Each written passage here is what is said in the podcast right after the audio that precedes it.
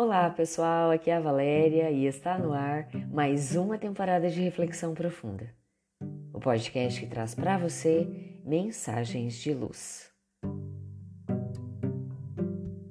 Perdendo o brilho. Era uma vez uma navalha de excelente qualidade que morava numa barbearia. Certo dia em que a loja estava vazia, ela resolveu dar uma voltinha. Soltou-se do cabo e saiu para apreciar o lindo dia de primavera. Quando a navalha viu o reflexo do sol em si mesma, ficou surpresa e encantada. A lâmina de aço lançava uma luz tão brilhante que, subitamente, com excessivo orgulho, ela decidiu: Eu não vou voltar para aquela loja de onde acabei de fugir. É claro que não. Deus não pode querer que uma beleza tal como a minha seja desonrada dessa maneira. Seria loucura ficar aqui cortando as barbas ensaboadas daqueles camponeses, repetindo sem cessar a mesma tarefa mecânica. Será que minha beleza foi realmente feita para um trabalho desses? Certamente não. Vou me esconder num local secreto e passar o resto da vida em paz. Em seguida, foi procurar um esconderijo onde ninguém a visse. Passaram-se meses. Um dia, a navalha teve vontade de respirar ar fresco. Saiu cautelosamente de seu refúgio e olhou para si mesma. Deu-se conta de que algo terrível lhe acontecera. A lâmina estava horrorosa, parecendo uma serra enferrujada e não refletia mais luz do sol. Ficou muito arrependida pelo que havia feito e lamentou amargamente a irreparável perda. Como teria sido melhor se eu tivesse conservado em forma a minha linda lâmina, cortando barbas ensaboadas. Minha superfície teria permanecido brilhante e minha borda afiada. Agora Aqui estou eu, toda corroída e coberta de uma horrível ferrugem. E não há nada a fazer. O triste fim da navalha é o mesmo que nos pode suceder quando nos permitimos a preguiça, quando deixamos de utilizar nossos talentos.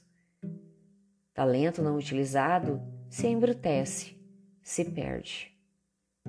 Admiramos os bailarinos em suas performances impecáveis. No entanto, não podem se permitir o abandono dos treinos diários, dos exercícios continuados. De igual forma, os acrobatas, os ginastas.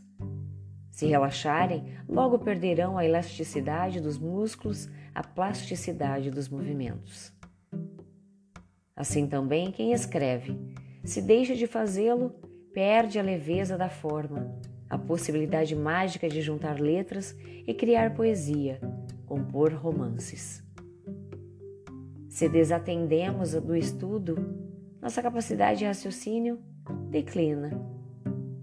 Isso quer dizer que quanto mais lemos, pesquisamos, mais aprimoramos nossa mente, agilizamos nossos pensamentos.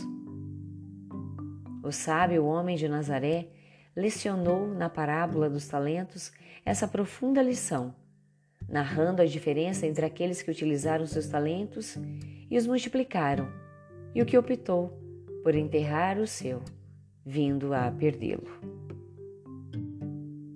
Por isso que é por vezes, desacostumados a ler, a estudar, vamos registrando deficiência gradual da memória, como se nossa capacidade fosse enferrujando. É assim que o trabalho, essa ocupação útil, faz tão bem ao corpo e à alma. Na forja da atividade física ou intelectual, aprimoramos corpo e mente, ampliamos possibilidades, crescemos em capacidades.